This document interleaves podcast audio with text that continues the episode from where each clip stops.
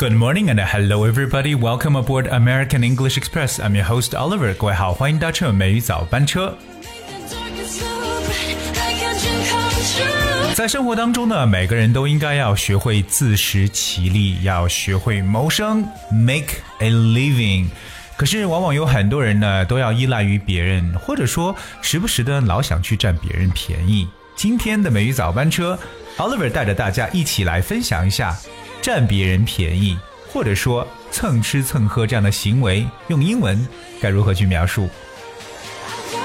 所以我们所有的听友要敲黑板开始记笔记喽。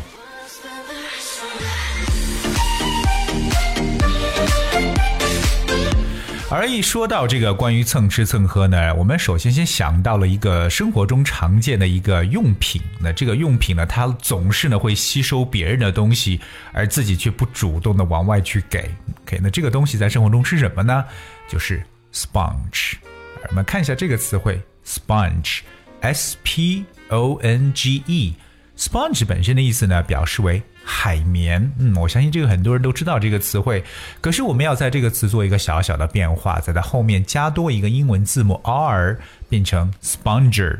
我们都知道，在英文当中啊，基本上以 e r 结尾的呢，都可以表示一种人。所以说，从海绵这个词 sponge 加上 r 变成 sponger，就变成了喜欢占别人便宜，或者说借东西不还，靠别人生活的人，就像一个海绵一样的 sponger。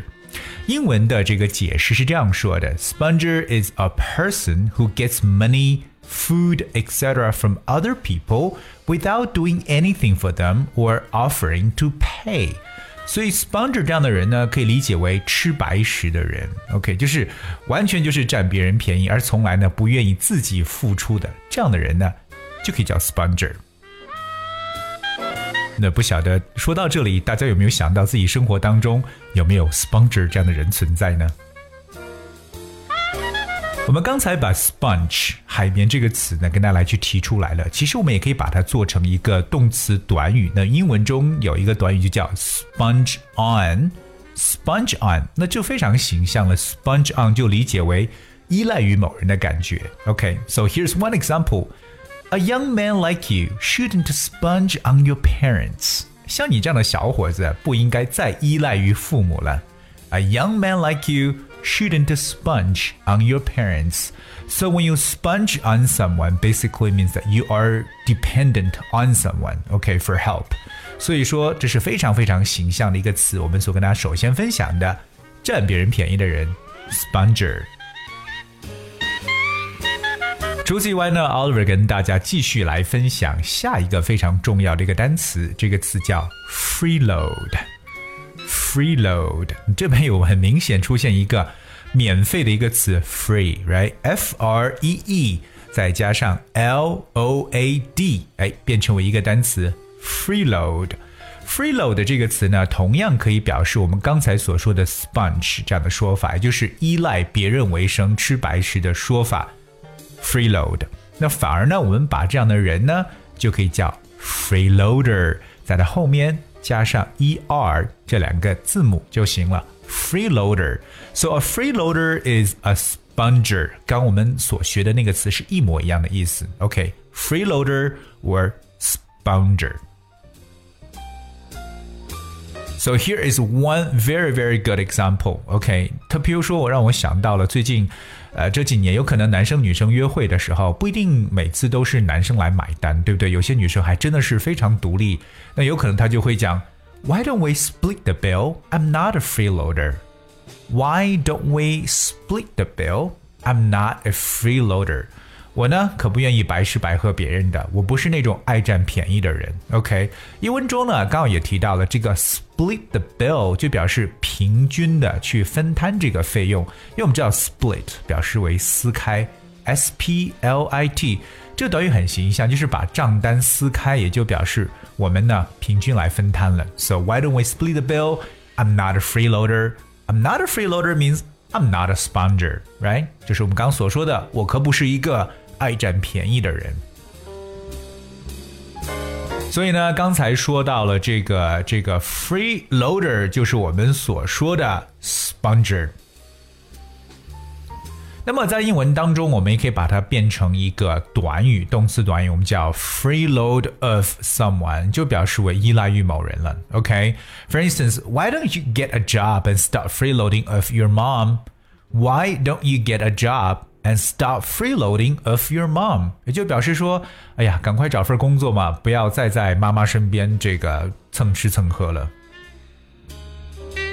所以我们刚刚说到了一个短语叫 freeload of someone，这个短语呢，其实有点像我们接下来要提出来的下一个单词叫 mooch，munch of，m o o c h，so mooch of someone 也来表示为向某人。就是占便宜或蹭吃蹭喝的说法。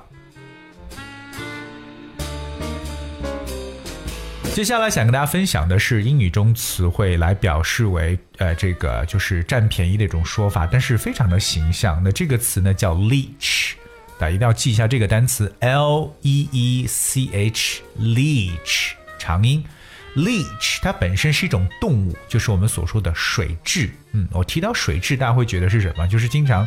吸血的那么一个动物了，对不对？所以有点像吸血鬼一样的。所以呢，这个词也可以把它形象的理解为，就是专门去榨取他人利益的这么一个人，或者说是依附于别人去榨取别人的人呢，可以叫 leech。它既是一个名词，又是一个动词。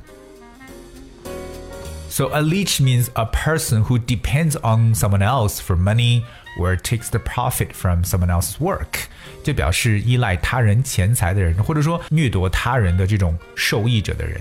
其实我觉得 leech 这个词呢，有点可以把它理解为像寄生虫这样的一种感觉。当然，说到这里，今天跟大家所提到的，就是说到生活中的有可能出现的这么一种人呢。OK，sponger，we talk about freeloader，we talk about the word leech。哎，所以希望各位能够 把这些词呢和你身边的估计某个人哎有这样行为的呢联系到一块儿去。我觉得这样子来记呢，有可能会增强各位的这样一个记忆力。而今天的节目呢，Oliver 跟大家去分享了，在生活当中，各位一定要学会自食其力，OK，不要呢做成一个 sponger 占别人便宜的人。Okay, all right, I guess that's what we have for today's show, and I thank you so much for joining us. And then here comes the song Summer Train. 这首歌的节奏，Oliver 非常喜欢，我觉得听了一次之后呢，就真的是 I'm just onto it. Okay, Summer Train. Thank you so much once again. See you tomorrow. safe and 想。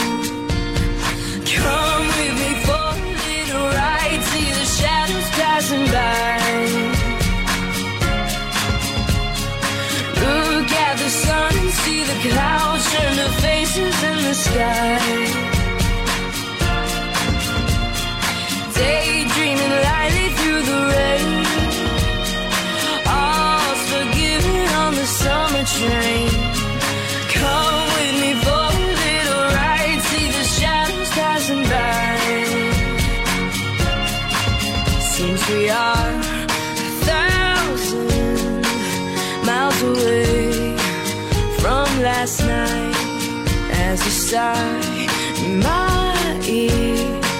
Kiss the rain goodbye.